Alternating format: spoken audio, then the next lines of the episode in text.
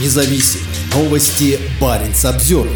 Теплые носки и другие товары из норвежского приграничного города помогают путинской войне. Баренц Обзервер выяснил, что крупнейшие мурманские благотворительные организации отправляют купленные в Киркинессе товары бойцам на передовой. Большое спасибо. Очень приятно видеть, как простые люди заботятся о нашей судьбе, написал боец 61-й отдельной бригады морской пехоты в группе «Север-51 своих не бросаем» во ВКонтакте. Группа создана женщинами, чтобы помогать бойцам на передовой получать вещи первой необходимости, так как Москва испытывает сложности с обеспечением российских оккупантов достаточным количеством снаряжения, одежды и питания. В группе более тысячи фотографий посылок с гуманитарной помощью, которые из российской арктической столицы доставляются грузовиками и микроавтобусами на линию фронта в Украине. Саперы 80-й бригады получили подарки и уже успешно используют их в своей работе, рассказывает боец 80-й мотострелковой бригады из Алакурти в размещенной в группе видеозаписи. Он показывает небольшой монокуляр и пакеты с другими гуманитарными грузами. Он не указывает отдельно на товары из Норвегии. Бригада базируется на юге Кольского Кольского полуострова, недалеко от границы с Финляндией. Посылки с помощью на линии фронта также получают военнослужащие 200-й отдельной мотострелковой бригады и 61-й бригады морской пехоты. Обе они базируются на территории Печенского района Мурманской области, граничащего на западе с Норвегией. У приграничного норвежского Киркинесса есть с Печенским районом соглашение о дружбе и сотрудничестве. Город давно позиционирует себя в качестве ворот между Россией и Западом. На сегодня Норвегия остается единственной граничащей с Россией страной Шенгенской шенгенской зоны, куда россияне по-прежнему могут въезжать для шопинга и отдыха. Несмотря на введенный в октябре запрет на въезд на личном автотранспорте, многие по-прежнему приезжают в торговые центры и продуктовые магазины Киркинесса на автобусах. Другие используют машины с белорусскими номерами. Порт в центре Киркинесса остается одним из трех в Западной Европе, куда по-прежнему могут заходить российские рыболовные суда. Два других – это Тремся и Босфер, также расположены на севере Норвегии. Товары, замеченные в составе отправляемых на передовую грузов, закупаются в магазинах типа Spareland, Kiwi и других. В Spareland также есть почтовое отделение, которое уже много лет обслуживает клиентов из России, заказывающих различные товары через интернет. Компания по сбору помощи началась прошлой весной, когда появились сообщения о том, что у тысячи бойцов с севера России нет самых элементарных вещей. Баренц Обзервер сообщал ранее, что сражающиеся на Украине солдаты голодают и что часто у них нет подходящей одежды и обуви. Прошлым летом из Алакурти в качестве помощи были отправлены коробки с туалетной бумагой и чистым бельем. В Мурманске товары свозятся в центр в здание Альфа-банка на улице Папанина, где ранее находились представительства Норвежского Баренцева секретариата и организации «Норвежская народная помощь». Многие из собираемых в Мурманске товаров находятся в санкционном списке Евросоюза. Это беспилотники, бинокли, генераторы, а также различные минеральные и синтетические нефтепродукты.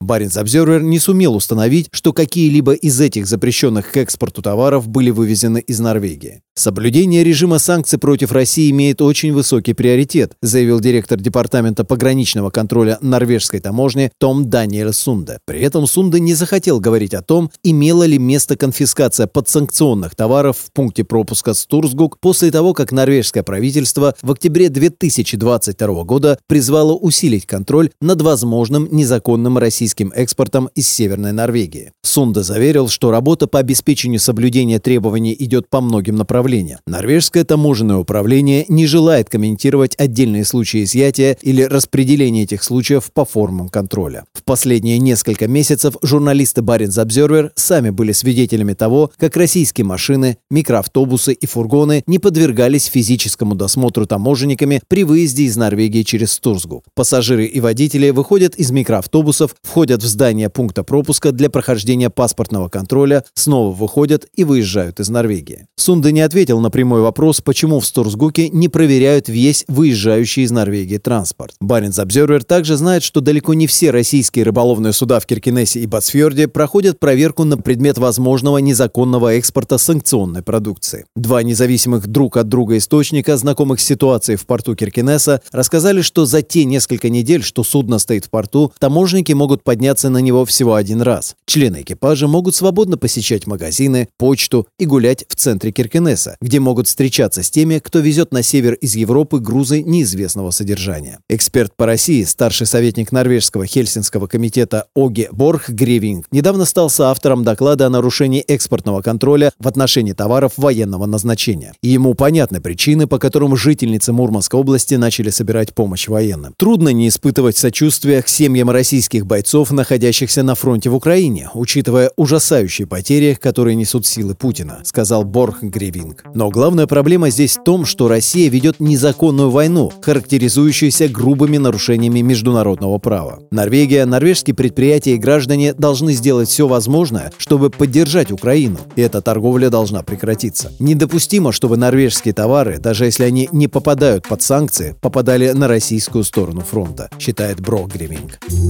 Парень Самсервер